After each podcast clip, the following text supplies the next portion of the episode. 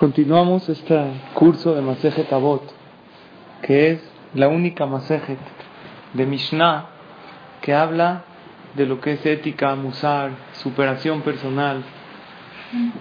Cada Mishnah purifica el alma de la persona. Por eso Mishnah tiene las mismas letras que la palabra Neshama. Cuando se quiere elevar el alma de alguien fallecido, es muy bueno estudiar Mishnayot por eso una de las cosas muy buenas de estudiar para elevar el alma de nosotros mismos, de elevarnos. Aparte, toda la Masejet Tabot es un tratado de Mishnah que cambia la visión de la persona en la vida. Cuando uno estudia estos consejos, los practica, se da cuenta qué increíble es aplicar estos consejos. Este capítulo 5 habla de todos los números así el, el Taná de la Mishnah, el autor de la Mishnah, que se escribió hace dos mil años, habla de cosas de números. Por ejemplo, la Mishnah 1 nos habló de con 10 enunciados Hashem creó el mundo. Estudiamos la clase pasada que el número 10 representa algo completo, algo íntegro, por eso hay 10 mandamientos. Por eso Hashem creó el mundo con 10 enunciados. Después, en la Mishnah 2 nos enseñó que habían diez generaciones, desde Adam Arishon hasta Noah. No hicieron Teshuvah, después Hashem dio otro chance desde Noah hasta Abraham Avinu, y después de Abraham Avinu salió todo el pueblo de Israel. Mucha gente se pregunta de dónde salió el pueblo elegido. ¿Por qué Hashem? Ahorita vamos a festejar dentro de poco la festividad de Shavuot. Y ahí es cuando nosotros festejamos el hecho que Hashem nos escogió como pueblo y nos dio la Torah. Y la pregunta es, ¿por qué? ¿Quién? Por, mucha gente pregunta, ¿por qué ustedes son los elegidos? ¿Qué? ¿Elegidos de qué? Hay 7 mil millones de habitantes. ¿Nada más el pueblo de Israel es elegido? ¿Cuál es la respuesta? No es así nada más. Hashem quería que todos sean elegidos. Hashem quería que toda la humanidad cumpla la Torah, las mitzvot, que todos cumplan Shabbat, que todos pidan tefilá Hashem, que todos los hombres del mundo se hagan brit milá, se pongan tefilín, que todas las mujeres vayan a la tevilá. Sin embargo, no todos reconocieron a Hashem, más que Abraham vino. Abraham vino, pasó pruebas, y gracias a las pruebas fue quien fue, y por eso Hashem le dijo a Abraham, de ti voy a hacer un pueblo. Así como existe en el reinado un rey, está en el palacio, tiene a sus súbditos que viven en su palacio y a todos los ciudadanos. No es discriminación a los ciudadanos. Los súbditos que viven en el palacio son sus familiares o los muy allegados a él. Lo mismo pasa con Hashem. Hashem quería que todo el mundo vivamos en un palacio que se llama mundo y que todos cumplamos Torah y mitzvot, pero no todos reconocieron, muchos hicieron idolatría. Abraham Avinu reconoció a Dios. Pero ¿qué más hizo Abraham que Hashem dijo de él, voy a hacer toda la descendencia del pueblo judío? Esto es la Mishnah Giman. Dice así la Mishnah, Azarán y Sionot, dijimos que habla de números. El número que representa algo completo, ¿cuál es? El número 10. ¿Cuándo Dios le dio el título a Abraham Avinu? Tú eres mi querido, y de ti voy a ser el pueblo elegido. Y de ahí venimos todos nosotros cuando pasó pruebas. ¿Cuántas pruebas? Diez. Cuando pasa diez pruebas, ya se llama que pasó algo completo, algo total. Azarán Sionot Nasa Abraham vino alaba shalom beamad bekulam. Diez veces puso a prueba a Shema Abraham vino y él resistió todas las pruebas. Le odia, eso es para que nosotros sepamos Kama el Abraham vino, alaba shalom. ¿Cuánto era el amor de Abraham vino? El amor de Abraham a Hashem. ¿Cuánto el amor de Hashem a Abraham? Cuando una persona pasa 10 pruebas, ya se corona. ¿Cuándo tú puedes decir que ya realmente dominaste una mala cualidad? Cuando 10 veces la pasaste. Haz una cuenta. ¿Qué quieres dominar? ¿Tu enojo? 10 veces la pasaste, ya lo tienes dominado. ¿Qué quiere decir? También puedes volver a caer, pero cuando ya lo pasaste diez veces, esa prueba del enojo, o esa prueba de la envidia, o esa prueba de no hablar la sonará, eso ya se llama que lo tienes controlado. Por eso hay diez días de Teshuvah, desde Rosh Hashanah hasta Yom Kippur. Diez días estuviste amarrado a mí, conectado conmigo, dice Hashem, entonces ya eres mío.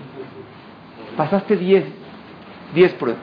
¿Cuáles fueron las pruebas que Abraham Avinu pasó? ¿Quién sabe cuáles fueron estas pruebas? La primera prueba que pasó Abraham Avinu fue... Muy bien. Urkas La de, ¿Quién dijo Lech Yo.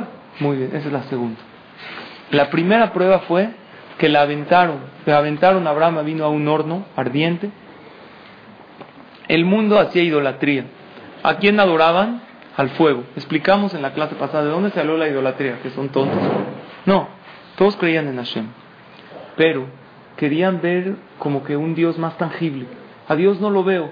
Entonces, ¿sabes que Vamos a hablar, a, rezarle al fuego como un representante de Dios, no como Él es Dios.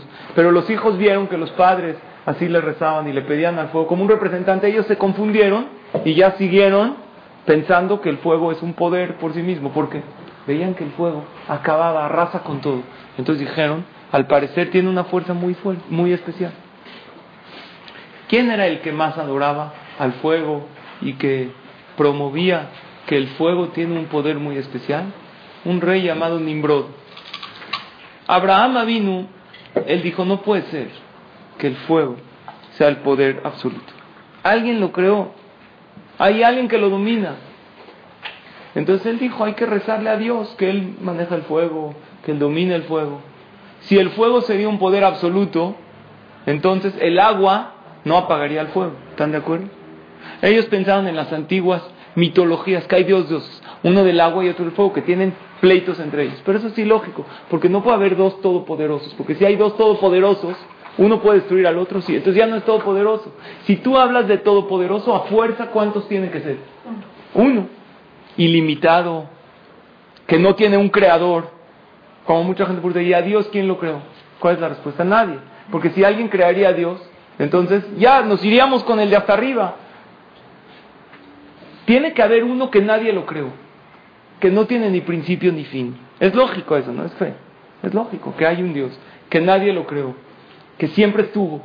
Porque si tuviera un inicio, pues de algún lugar surgió y de aquel que lo surgió, pues vamos directo al de hasta arriba. Por eso Abraham vino, se vea, con lógica y todavía Hashem no se le había revelado y presentado. Pero él dijo, este mundo tiene que tener un patrón, un creador. Entonces fue con Nimrod el rey. Abraham vino era un joven, pero un joven revolucionario, decía sus ideas a la gente. Y decían, oye, este cuate tiene razón. Entonces le preguntó el rey Nimrod a Abraham vino,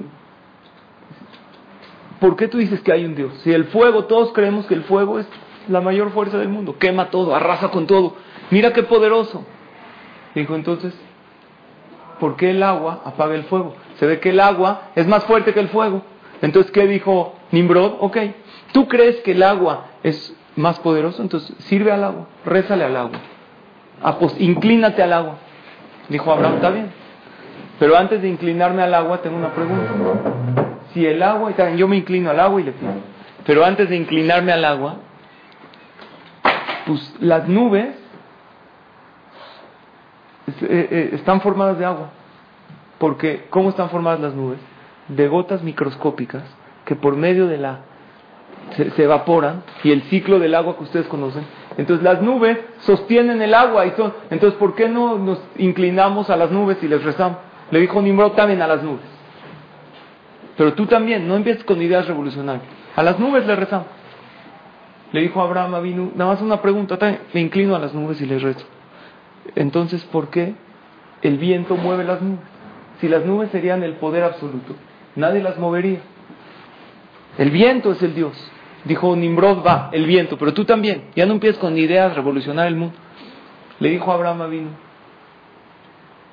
si ya estás hablando del viento, alguien lo formó, no, alguien lo creó. ¿Por qué no al que creó el viento, que es el creado? Llegó Nimrod y dijo, ¿sabes qué? Contigo es un problema, viento, nubes. Nosotros creemos que el Dios es el fuego. Si tú crees que hay un poder más grande que el fuego, te voy a aventar al horno ardiente que lo estuvieron calentando por muchísimo tiempo. Gente desde muy lejos se quemaban. Si tú crees que hay un Dios más poderoso que el fuego, que te salve. Y efectivamente así fue. Abraham vino, se aventó al horno, no para que Hashem lo salve, Hashem no se le había revelado ni siquiera. ¿Él para qué se aventó? Para quemarse. Para demostrar que hay un poder en el mundo más grande. ¿Y él cómo sabía? No sabía. No, porque él pensó con lógica. La verdad es muy difícil cuando uno lo educan toda su vida de una manera. Generalmente a los que lo educan a no cumplir Torah y Mitzvot. Una pregunta, ¿tú crees que se detuvieron a pensar? ¿O que pues ya siguieron la corriente? Nunca se detuvieron a pensar. El que se detiene a pensar entiende que hay un creador. Y luego te detienes a pensar, si hay un creador, ¿tú crees que ese creador no reveló su voluntad a sus criaturas? No, es imposible. Si el creador quiere algo de nosotros o nos creó sin finalidad. Seguro, todo con lógica, no tiene una finalidad. ¿Tú crees que no reveló esa finalidad a sus criaturas? Seguro la reveló, ¿no? Yo digo que es la Torah, tú dices que hay otra, a ver cuál es el otro instructivo que podría ser. No hay otro. Un libro tan universal, recibido por todos, que hay una sola versión, Leabdil, Elefandalot, el Nuevo Testamento, lo que ellos llaman, hay más de 1500 versiones. ¿Tú crees que esa es la finalidad del Creador? La Torah hay una sola versión en cualquier parte del mundo. Y él dijo, yo escogí al pueblo de Israel. Entonces, ¿qué hace la gente? No piensa, porque si piensa, me comprometo. Entonces, Nimrod no aceptó, lo aventó al fuego y Abraham vino y dijo, me quemo. No me importa. Hashem lo salvó. La pregunta es, preguntó mi Rosh Shiva Rabales, ¿por qué Nimrod aceptó todo? Aceptó cuando le dijo, oye, ¿sabes qué? si nos inclinamos a las nubes, ah, acepto. Al agua, acepto. Pero cuando le dijo, al aire, acepto. Pero al creador del aire, no, ese no. ¿Por qué ese no aceptó? Compromete más, ¿no? Muy bien.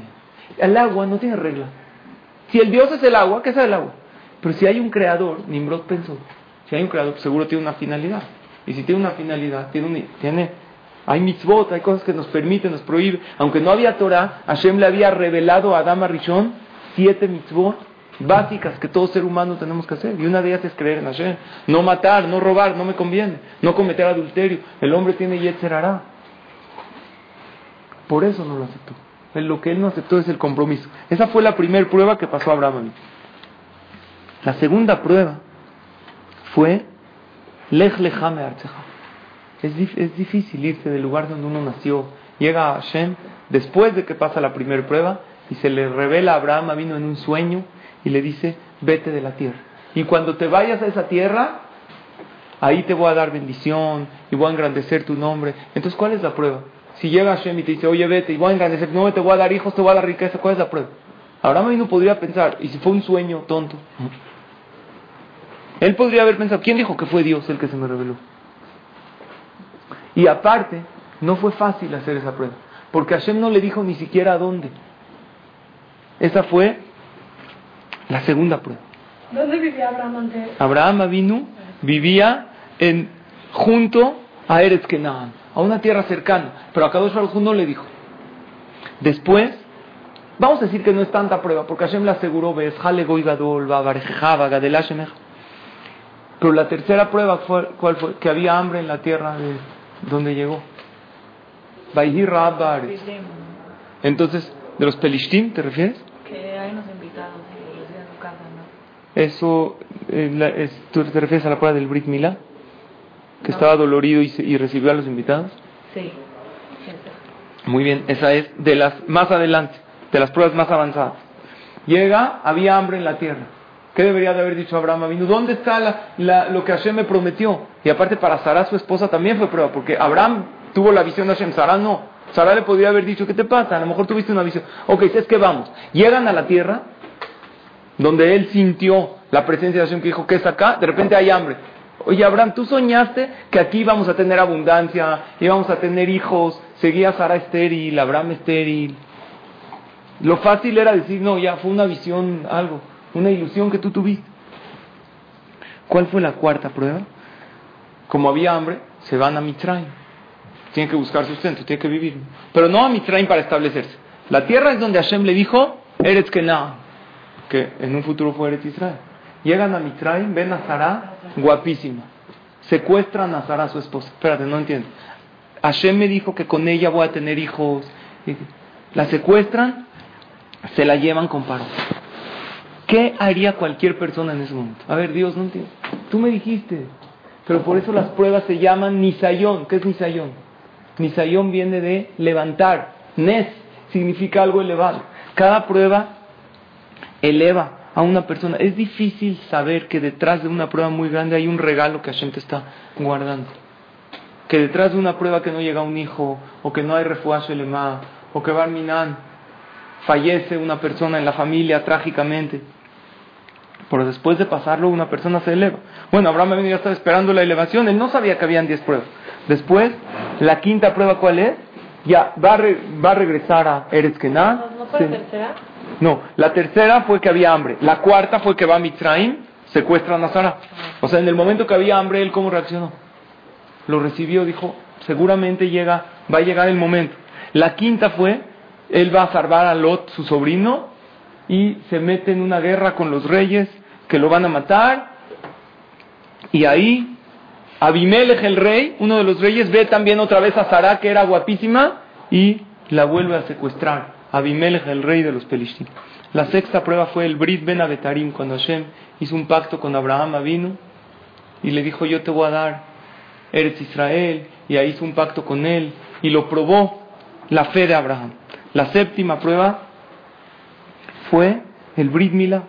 Nosotros estamos acostumbrados a lo que es un Brit Milá porque es un festejo. Es una locura en el tiempo de antes pensar en un Brit Milá. Está cortando su cuerpo. ¿Qué te pasa? Nadie lo hacía, no existía. Hoy en día, porque, y no tiene mucho tiempo, que hace de 100 años para acá se comprobó que, que evita muchas enfermedades, porque el prepucio está, no es como toda la piel del cuerpo que está directo, está como sobrepuesta sobre el cuerpo. Entonces es fuente de muchísimos microbios y bacterias. Hasta que la Torah lo dijo desde siempre, pero eso evita muchas enfermedades. Antes no se sabía, aunque no lo hacemos por eso, lo hacemos porque la Torah dice. Entonces se veía a los Yehudim como, como a un bebé desde chiquito le haces eso. Ahora Abraham vino, se lo hizo cuando era anciano y él se lo hizo a sí mismo. Era una prueba dificilísima. Él fue su propio Moel. ¿Cuántos años fueron pasaron en las pruebas? Desde que Abraham vino era joven que no sé qué edad, hasta que Abraham vino tenía 180 años. ¿Y por qué no se rindió? Muy bien, por eso Hashem lo escogió. Porque él dijo, tiene que haber un creador. Ahora, Hashem lo ayudó a pasar las pruebas. La Gemara dice que toda prueba que tenemos, Hashem te ayuda. Si no tendrías ayuda celestial, por naturaleza uno no la pasa. Así dice la Gemara en Maser Cuestionarse, te voy a decir en qué aspecto. Cuestionar que hay un Dios, pero cuestionar. Por, te voy a decir en qué aspecto. Si uno cuestiona por qué Hashem me lo está dando, qué querrá Dios de mí que yo mejore, eso es una muy buena cuestión. Pero si uno reta a Dios, como que un cuestionamiento, que detrás de ese cuestionamiento hay un desacuerdo, que muchas veces nos pasa. No estoy de acuerdo, ¿por qué Dios hace esto? Eso es reprobable porque es falta de muna. Si tú crees que hay un Dios todopoderoso y crees en la Torah, que hay pruebas, no tienes que creer a fe ciega. Puedes checar si la Torah es de origen divino, no puedes. Hay miles de pruebas, de cosas que dice la Torah que después de muchísimo tiempo se descubrieron. Nadie ha encontrado algo, por ejemplo, del tema de las escamas y las aletas, que la Torah dice que los peces que tienen escamas seguro tienen aletas y es kasher. ¿Quién sabía eso? hace 3.000 años, 3.300. Nadie más que el que ve todos los océanos y el que sabe todo. Ahorita se siguen descubriendo eh, especies marítimas. nada más Hashem lo pues, el hecho del Brit Milá a los ocho días. Ustedes saben que la mayor coagulación de sangre en el ser humano, en el hombre nada más, a los ocho días de nacido. Es increíble eso. Ahora ellos se impresionaron. No, ellos creen que por eso la Torah dijo que es a los ocho días, pero es al revés. Hashem hizo que la mayor coagulación de la sangre sea a los ocho días para que cicatrice rápido el Brit Milá. Es al revés. Porque el Brit Milá tiene que ser a los ocho. ¿Y por qué es a los ocho? Porque el ocho representa, como explicamos la clase pasada, una categoría de espiritualidad muy alta. Se puede uno cuestionar y es válido. ¿Por qué Hashem me lo habrá hecho? ¿En qué habré fallado? ¿O qué quiere Dios de mí? Por algo Dios me mandó esta prueba. Y los libros de Musar hablan del tema de las pruebas. ¿Por qué dos para las manos? Después, la prueba número ocho fue que Abraham vino, tanto le pidió a Hashem que dejó de ser estéril. Abraham también era estéril, era infértil. Tuvo un hijo, pero ¿con quién? No con Sara, con Agar. Y él tuvo un hijo que se llamaba Ismael, lo quería, era su hijo. ¿Qué tú crees que Abraham vino no lo va a educar al mejor jinuj, la mejor educación? Claro que sí. Llega un día y Sara le dice, no me gusta este hijo. No está en el camino correcto. Tenía 15 años el niño. ¿Qué hubiéramos pensado? que Sara lo hizo por celos, ¿no? A ver, yo no tengo hijos con él, él tiene hijos con otra, córrelo de la casa. Era una prueba muy grande. Abraham consulta con Hashem y le dice, tienes que hacerle caso a Sara. ¿Saben lo difícil que era para Abraham? Bien? Correr a su propio hijo. Castigó a Sara también por eso. Ah, muy bien. Sara fue castigada por otra cosa, porque Sara tuvo, le echó el ainará a, a Abraham. O sea, pero tenía razón que no era buena influencia. Ahora, Abraham que hubiera, cuando vio que la, la sirvienta, la, la, era no una sirvienta como hoy en día, ahora una sirvienta que se casó con ella, pero era después de ella. Ella, su, finalidad era servirlos a ellos.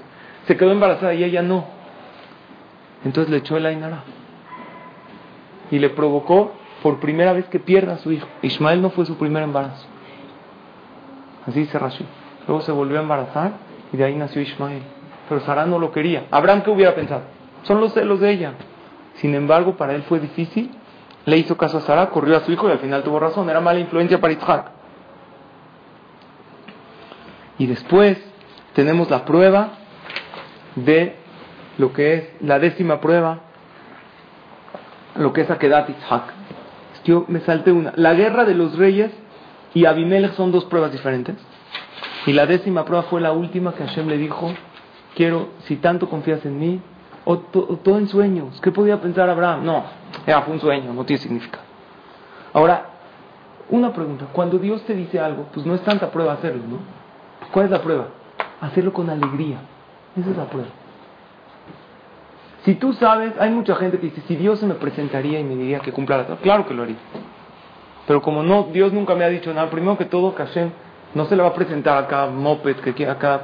No, yo quiero. Pues, ¿Tú quién Tú eres súbdito de Hashem, tienes que acatar. La prueba no es siempre acatar. Vamos a decir que acatar para Abraham no era tan difícil porque él tuvo una visión de Hashem. Aunque sí era un poco difícil, podía pensar que fue un sueño en vano. Lo más difícil era hacerlo con alegría. ¿Cómo Abraham vino se paró a hacer la Akedat Itzhak el otro día? Dice la Torah, madrugó en la mañana, estaba emocionado a hacer la voluntad de Hashem a sacrificar, a degollar a su hijo que tenía 36 años, que lo tuvo con Sara después de un milagro. No es nada fácil. Cualquiera hubiera buscado cualquier pretexto con tal de no hacerlo. Y de hecho Abraham vino, él era el que le enseñaba a todos que Dios no quiere sacrificios humanos.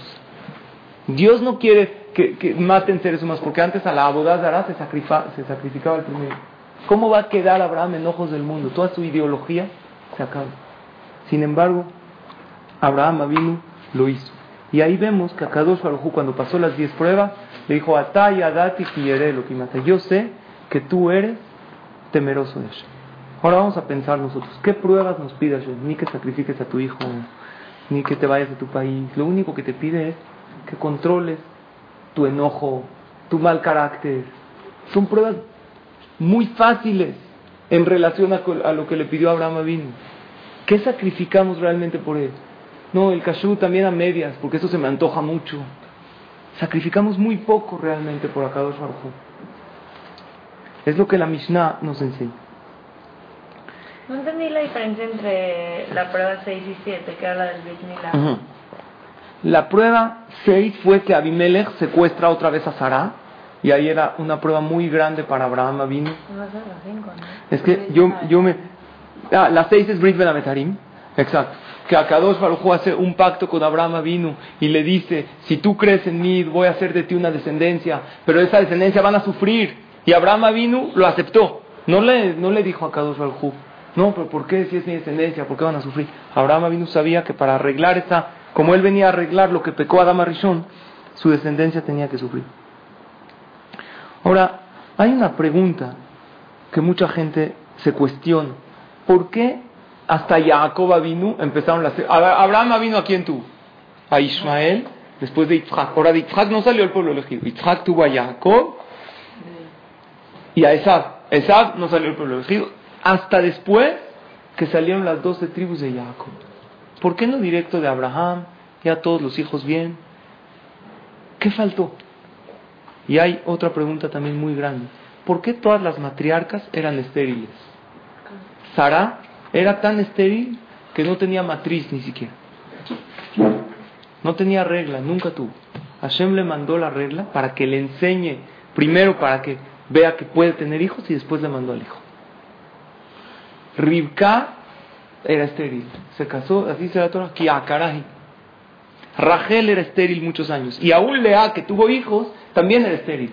Pero por ser que ella no era más querida, entonces Hashem le mandó hijos. Porque hay una regla que Hashem está con el perseguido y con el que está marginado. Lea en relación a Rachel era menos querida y como ella se sentía mal, por eso está escrito cuando alguien lo ofende, se siente mal, lo avergüenza, que aproveche para pedir porque en ese momento Hashem está con él. Dios está con el marginado, Dios está con el perseguido. Pero Lea también era estéril. ¿Por qué las matriarcas fueran todas estériles? Y los patriarcas no fueron estériles, pero Abraham vino sí. ¿Y por qué el pueblo de Israel empezó desde Jacob?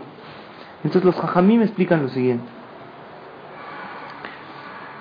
Los genes, no nada más heredamos la parte física de los genes, también la parte del carácter.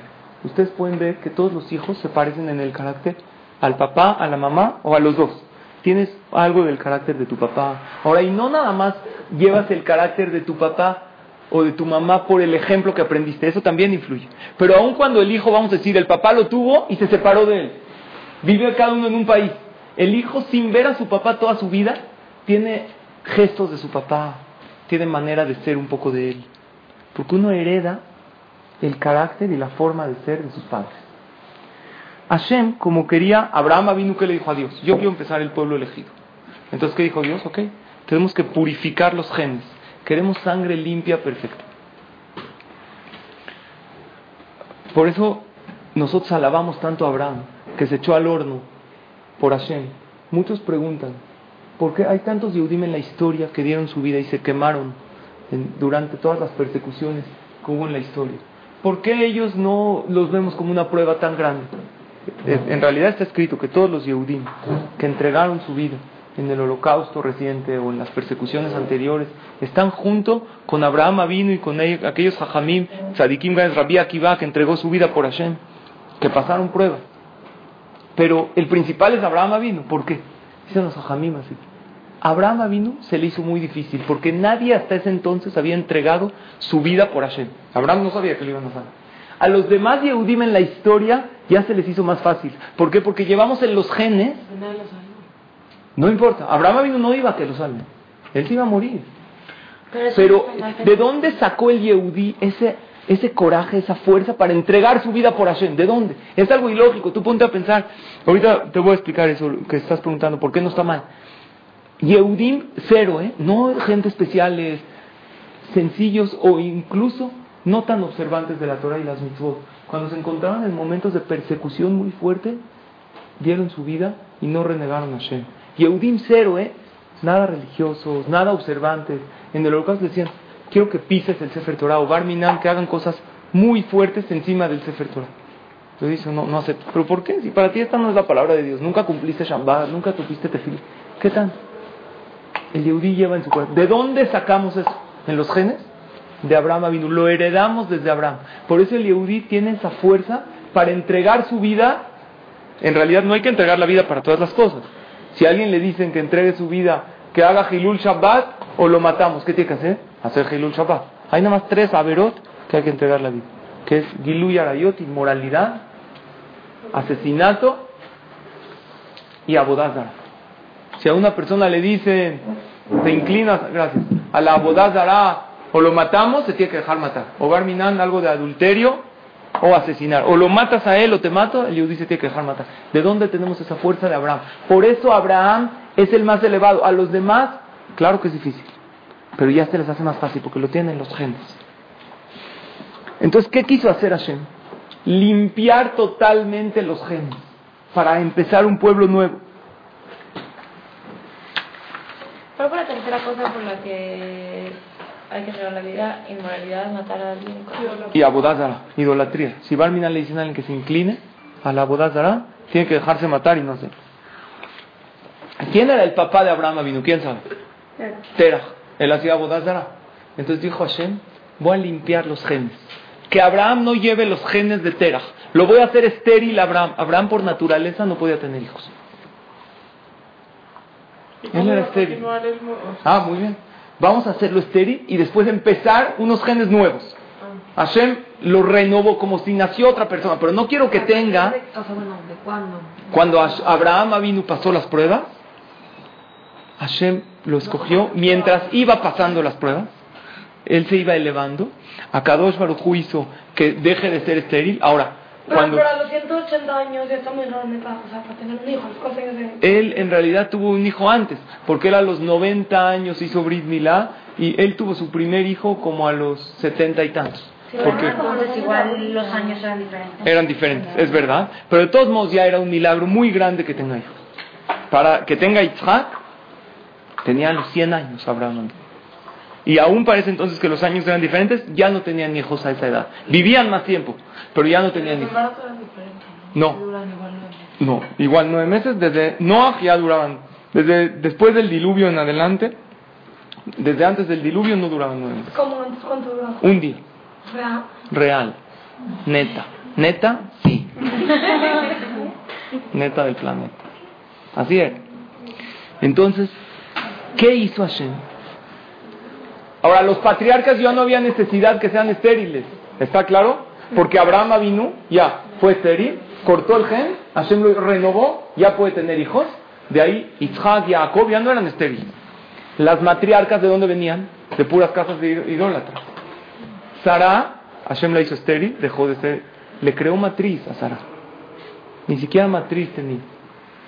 No tenía nada, no tenía regla, no tenía nada. Era una mujer totalmente estéril. Entonces, de Sara, luego nace Isaac. Isaac ya no era estéril porque venía de Abraham, los genes están correctos. Pero Isaac, ¿con quién se casa? Con Ribka, que venía de una casa de idolatría. Hashem la hizo estéril, cortó los genes y otra vez la renovó. Rachel y Lea también vienen de casas de idolatría, de Labán. Entonces, las ambas eran estériles y después de, ahí se formó. Bilá y Zilpa no eran las principales mujeres. No sé si eran estériles o no. Voy a checar. Tienes razón, de ellas vienen las tribus. A lo mejor también eran estériles porque Hashem las debería, debería de purificar los genes. Voy a checar. Tienes, la verdad, muy buena acotación. No lo vi eso en el Midrash, pero lo voy a checar también. Ahora, ¿y por qué no? Sí, perdón. Ahora, ¿por qué no directo desde Jacob, desde Abraham? Ya, Sara ya están renovados los genes de Abraham y Sara que empiecen. Sí, ibas a preguntar algo, perdón. Y yo también había escuchado que eran estériles así porque, o sea, no, o sea, no era de mal, pero que... Hashem quiere las tefilot. Ah, sí, es uno de los motivos. Pero esto estoy explicando lo que explican los Jamim de la Kabbalah. Ah, es verdad, lo que tú dices lo trae el Midrash y lo trae la Gemara porque Hashem desea las tefilot. Pero eso no responde por qué no empezó desde Abraham. Ya, Abraham, Sara, 12 tribus, Jabot. Porque Hashem quería la perfección. Voy a explicar. Abraham tenía una cualidad que se llama Gesed. ¿Qué es Gesed? Bondad. favor. Pero el favor tiene algo malo, algo negativo. Gesed es, te doy sin, no importa si mereces, si no mereces, pero no puso límites, nació Ismael. Era Gesed, total, toma.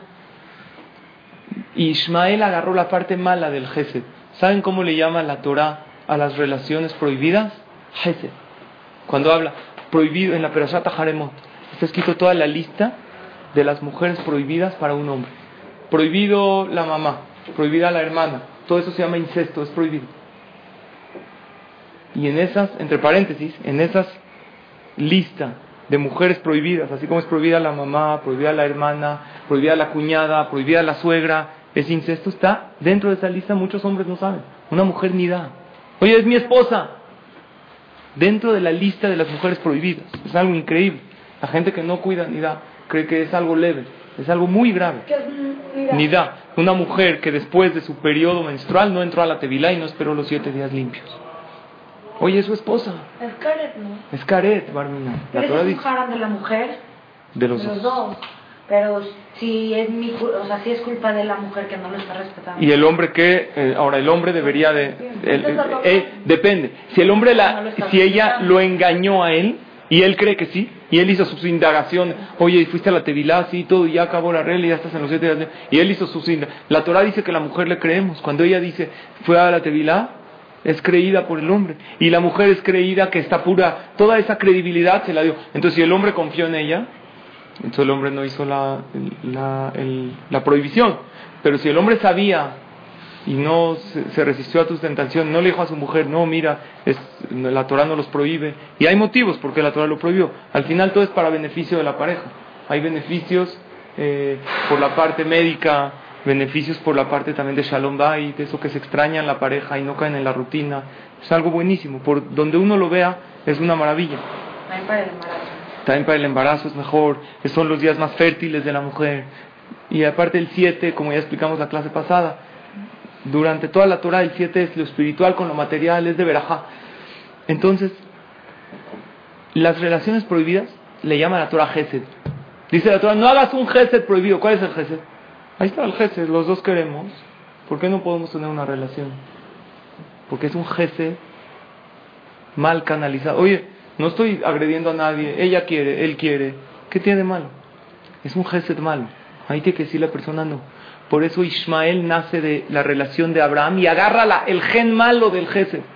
Los árabes se destacan en una de las cosas como muy inmorales. La parte más baja de la parte moral, del sometimiento, que ven a las mujeres como objetos y las barminan muchas cosas muy duras, es de los árabes. Es sabido que ellos tienen un temperamento muy fuerte en esa parte. Ahora Isaac tenía la parte de Geburah pero todavía no es completo. Geburah es fortaleza, es fuerte, es rigurosidad. Y agarró la parte buena de Abraham de Gesed, no la parte mala. Pero de ahí salió esa. Y por eso, ah, ¿cuál es la, lo que caracteriza a? La matanza, el asesinato. Agarró la parte mala. El ser riguroso es bueno, pero el ser riguroso con el otro al odio lo mato. Eso es esa. Salud. Por eso llega Jacob, que se llama Tiferet es en medio. Tiferet es el equilibrio. Como dice el Maimónides, que uno siempre tiene que transitar por el camino del medio, que es el equilibrio perfecto. Por eso a Jacob todos los hijos de salieron Sadikim. Abraham era muy bondadoso, no le puso límites, salió Ismael. Isaac era muy riguroso, Jacob salió bien. Pero mira cómo salió esa. Por tanto, se ahogó, dejó todo. Dijo, esto es la religión, no se puede nada. Muchos padres caen en esto también. Y Jacob supo el nivel perfecto. Okay. Pero eran tzadikim. Pero no lo vendieron por maldad. Nosotros hay que estudiar, se explica por qué. Ellos tenían Ruach HaKodesh, y ellos hicieron un juicio celestial con Hashem, y ellos tenían motivos, ellos sabían la Torah, y la Torah dice, eh, sí, porque se lo hicieron Leshem Shamaim, pero estuvieron mal. Esab no lo hizo Leshem Shamaim. Los hijos de Jacob se equivocaron en el veredicto, pero ellos pensaban que Yosef transgredió varias cosas de la Torah que era Hayab Mitah, que la Torah trae varias veces en la... no lo habían vendido porque le tenían celos. Sí, pero ¿de dónde? Sí, pero ¿de dónde salieron? O sea, claro que habían celos, claro, y la Torah lo dice, pero le tenían celos porque, porque Yosef no respetó correctamente a Yehuda era el rey y, y, Yosef no respetaba, no trabajaba con sus hermanos. Ellos tenían pruebas de la Torah que él merecía la muerte. Ellos hicieron un bedín de 10. Sí, se pasaron. Bueno, hay Bedín, en el tiempo de la Torah, la Torah dice, si va a haber tal cosa, el Bedín lo juzga y lo mata. Ellos sabían la Torah, pero eran todos tzadikim. Nunca lo hicieron, no Leshem Shaman. De ahí salieron las doce, se pasaron en su veredicto y después fueron castigados y después de hecho reencarnaron en diez grandes jajamín que fallecieron cada uno en una muerte muy trágica. Uno de ellos, Rabbi Akiva, que falleció muy, muy trágicamente. Entonces, ¿qué vemos de acá? que Akadosh Baruj limpió perfecto el pueblo, pero no desde Abraham. Cuando ya llegó a Jacob, que es el nivel correcto, por eso hay una Mishnah que estudiamos en el Perec anterior, que dice, ¿cuál es el camino correcto que tiene que transitar uno? El camino que es Tiferet Lomina Adam, que es un Tiferet, que es bello. Tiferet hace alusión a ese concepto cabalístico que es el equilibrio perfecto de todo. Entonces lo que aprendemos de esta Mishnah es que pasar pruebas te da grandeza en la vida. Ahora todos pasamos pruebas en la vida. Tú no pasaste una enfermedad que tenías. La pregunta no es pasarlas, que pase la vida. ¿Cómo las pasas? Con emuná, sabiendo que Hashem lo hace todo para bien. ¿Y cómo lo puedo tener con emuná? Con alegría, agradeciéndole a Hashem por todo lo que hace. Sabiendo que detrás de esta prueba viene algo para elevarme. Eso es una manera muy difícil que no es en realidad pasó, si él pasó una enfermedad, ya salió del hospital, ya pasó la prueba, no. Pasar la prueba es estar realmente con alegría en el momento del sufrimiento. Es algo muy difícil. Agradecerle a Hashem por los problemas. Alguna vez prueben hacerlo. Gracias a Hashem por el problema que me mandaste. Porque si tú me mandaste este problema, ¿cómo está una persona en el momento de que cortó con, con su ex? Ya, eso está destruida. Pero al final se casó con otro y vio que era algo muy bueno, pero la persona no se desvincula. Está con su ex todo el tiempo pensando en él o en ella, todo el día sufre, se autotortura en vez de pensar, lo ves afuera de su casa, oye, ¿por qué estás afuera de la casa de tu ex? ¿Todavía le extrañas? No, es que todavía tengo la clave del wifi. todavía lo estoy Pero no es verdad, sigue vinculado a esa persona. Y todo el tiempo piensa y piensa y piensa en él. Digo que para las chinas es muy difícil olvidar a su ex porque cada uno que pasa es la misma cara, les recuerda a su ex. Para nosotros no es tan difícil. ya, lo olvida. Que dice, a los fuertes les mandan las pruebas, pero a veces no quieres ser fuerte porque ya no te quieres, ya no quieres okay. pruebas. Pero hay veces no quieres que te manden pruebas, pero si no, no te elevas en la vida. Hashem no escogió a Abraham vino nada más así. El que quiere, el que no quiere pruebas y quiere una vida sin pruebas, entonces no va a llegar muy elevado espiritualmente en la vida. Sí, es verdad. Una persona pasa una prueba, pero no es nada más pasar, pasó el tiempo. Yo también pasé una prueba. de esa forma? ¿Qué? Solo puedes elevarte de esa forma. Hay maneras de elevarse sin sufrir, pero tú escoges. Hay otro tipo de pruebas. Dicen los jajamín, y para contestar tu pregunta, hay otras maneras. Si, te, por ejemplo, te ofenden, te quedas callada, no contestas, te reclama de algo que no hiciste. Es muy difícil. Es una prueba, pero es mejor que una prueba arminante de enfermedades. Y uno dice, en vez, acepto esta prueba, me quedo callada, no le respondo nada. Y más si es Barminan, los padres, que no se les puede reclamar nada. O la pareja, que hay que tener un respeto muy especial. Te reclama de algo y te quedas callada y lo recibes. Y dices, Hashem, gracias, que es esto? Y no es algo más difícil. En ese momento pasaste la prueba y ahí ya no necesita uno ni sufrir, ni hospitales, ni enfermedades. Es mucho mejor. ¿En el coche? Ah, sí, claro. Pero yo digo sin chocar, es más fácil esto. está mejor esto, sin chocar. Te ofenden, te dicen un comentario que te duele, te quedas callado. Tienes que reclamarle a tu esposo y no le dices. Dices, no, ¿para qué lo va a reclamar? Ya digo tarde, ¿para qué le digo? Pues ya no puedes por decir. O algo malo de sus papás, ¿para qué le dices? Él tiene la culpa de sus papás, no, ¿para qué? Así estoy molesta porque Pero que final lo puedes dejar, o sea, no le dices nada, pero igual. Sí, no te alejas todo. Te alejas, pero, no, pues no pero, te dices nada, pero vas alejando de la persona. ¿Por qué te vas alejando de la persona? Es mala la falta de Ah, ok. No, yo no digo falta de comunicación. Te reclamó algo que no hiciste. En el momento no digas. Busca el momento adecuado, cuando no estés ofendida, cuando no estés acabada Ahorita estás, ¿tú crees que el reclamo va a ser acorde a lo que sucedió? Seguro no, porque la ofensa y, y, y esto te hace verlo muchísimo más grande. No, pero si yo agarro y le digo después de un mes, oye, esto, ¿te acuerdas cuando me pasó hace ocho años. No después de un mes, pero cuando sí está dos, tres días, está un poco más tranquilo, le dices las cosas. Y generalmente la Gemara dice otra cosa, que cuando tú no reclamas las cosas, la otra persona te empieza a valorar y solito te acerca, te pide perdón. Pruébenlo. Siempre hay que ver el caso. Y aparte, si tú te alejas de la otra persona, quiere decir que no estás teniendo fe que Hashem te lo mandó. Si tú tienes fe que este reclamo tú lo merecías. Ahora, otra cosa les voy a decir. Había un jajam se llamaba Rabbi Yohanan. Él perdió Barminan 10 hijos. La muerte de un hijo es algo muy difícil, porque no es como la ley de la naturaleza. Es una prueba. ¿No? Entonces, ¿qué es? ¿No es una prueba? Entonces, ¿qué es? A ver, dime qué No sé. ¿Qué crees que está en prueba? No, yo, yo, Descarta. yo, ¿Qué? No sé, yo veo a mi hijo y no creo que pueda existir un Dios tan bondadoso que puede crear algo tan hermoso y, y también que pueda mandar pruebas cuando... Ok, pero si tú también crees en, si crees en Dios y crees en la Torah, la Torah dice, Bani matem la Ustedes son mis hijos. Yo los amo. Y hay pesukim claros que dicen, Ahavti etchem. Yo los amo, los adoro. Entonces, eso es seguro, ¿no? O salvo que no creamos al 100% en la Torah. Si creemos al 100 y todo viene de, por, de, por amor a Hashem, entonces tenemos que entender que hay algo que no entendemos, pero es por nuestro bien. Es, es muy difícil. Rabbi Hanan perdió a sus 10 hijos, cuenta la Gemara. Al décimo hijo, cuando lo enterró, le dijo a los de la Hebra Kadisha, les voy algo durísimo. Barminan había fallecido de una manera muy trágica, que estaba despedazado. Les dijo, puedo llevarme un huesito de su hijo. Lo guardaba en su saco, así dice la Gemara. Y cada uno que perdía un hijo, le, le enseñaba el hueso. Decía, él perdió 10 en primera persona, se lo decía, nomás no hay que decirlo porque la boca tiene mucha fuerza.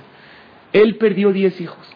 Y mira cómo está sonriendo, está tranquilo. Cualquier persona que tenía otro problema, le decía, tu problema es más grande que perder 10 hijos. Y mira cómo se puede seguir adelante en la vida. Y, la gente se fortalecía. Uno de los motivos que Hashem te manda pruebas difíciles en la vida, ¿sabes para qué es? Para que otros vean cómo tú la pasaste con Emuná. Por ejemplo, nosotros tuvimos hace 10 años un hijo prematuro. A los seis meses nació. O un poco antes, todavía no había empezado. Muy difícil. Dos meses en terapia intensiva. Yo iba al hospital y de verdad era muy difícil. Íbamos todos los días y me acuerdo que mi esposa entraba, hacía terapia intensiva y salía llorando fuertísimo.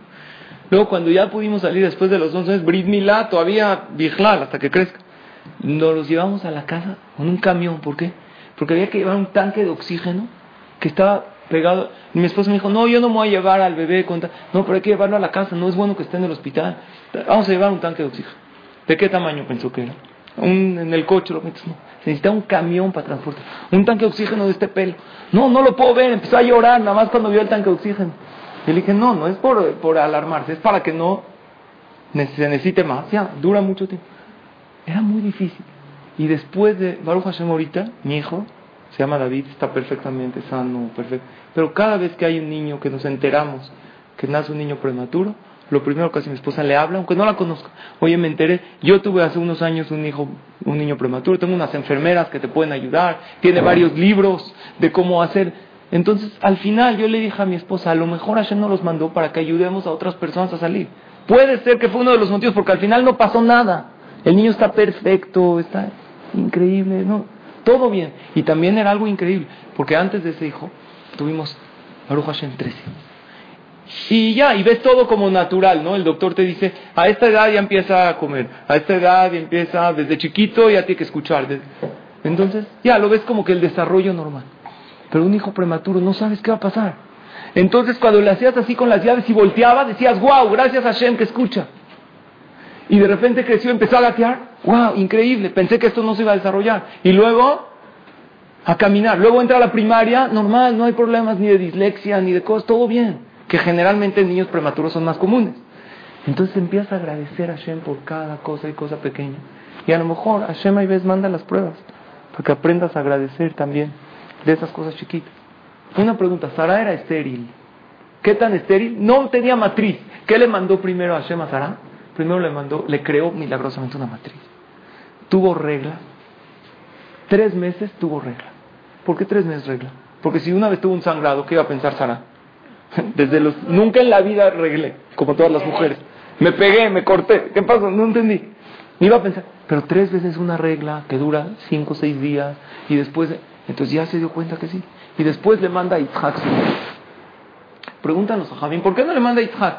¿Sara qué quiere? ¿Quiere hijos o quiere reglas? ¿Qué quiere Sara? Hijos. Hijos. Entonces ya mándalas, hijos. De por sí tenía 90 años la señora. Ah, muy bien. Dice el Seforno, lo que usted dice.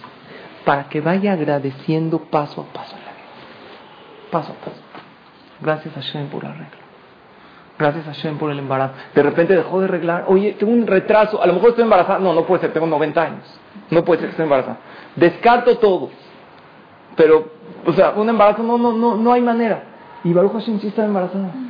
Y así empezó a agradecer por cada cosa y cosa. Y cuando uno desglosa el agradecimiento a Hashem, eso es la prueba que Hashem te da. A ver si sabes agradecer todo lo que tienes y en qué te enfocas en la vida. Aunque si hay dos personas que llegan con el rey a pedirle algo. Y uno, una reflexión muy sencilla. Llega con muchísimas quejas y tengo este problema y este, y por favor, y, esto está mal, y a ver con qué me puede ayudar. Llega otro, pasa el segundo, le dice una lista, yo nada más le vengo a agradecer a usted, Señor. Gracias a usted, desde que usted entró al poder, la economía del país ha cambiado, yo ya tengo un buen trabajo estable, mi familia estamos felices, todo es gracias a usted y le empieza a agradecer por su trabajo, por su salud, porque ya hay doctores, desde que este rey o este presidente entró, empezó todo a mejorar y él ya está mejor y ya tiene seguro y ya tiene una familia establecida y ya está feliz. Y después de media hora agradecerle, le dice, nada más tengo esta pequeña petición, no sé si no sería tanta molestia, Su Majestad, gracias por darme una cita.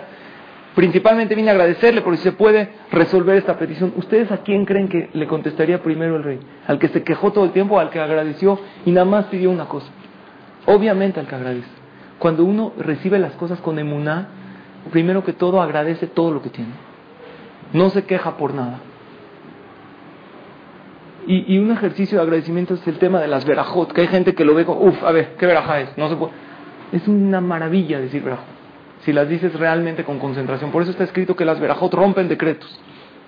El que dice verajot cancela y anula, verajot de los alimentos, todos los decretos malos que pueda tener en contra. ¿Por qué? Porque es una persona que vive agradeciendo. Y agradecer no es nada más en la tefilá.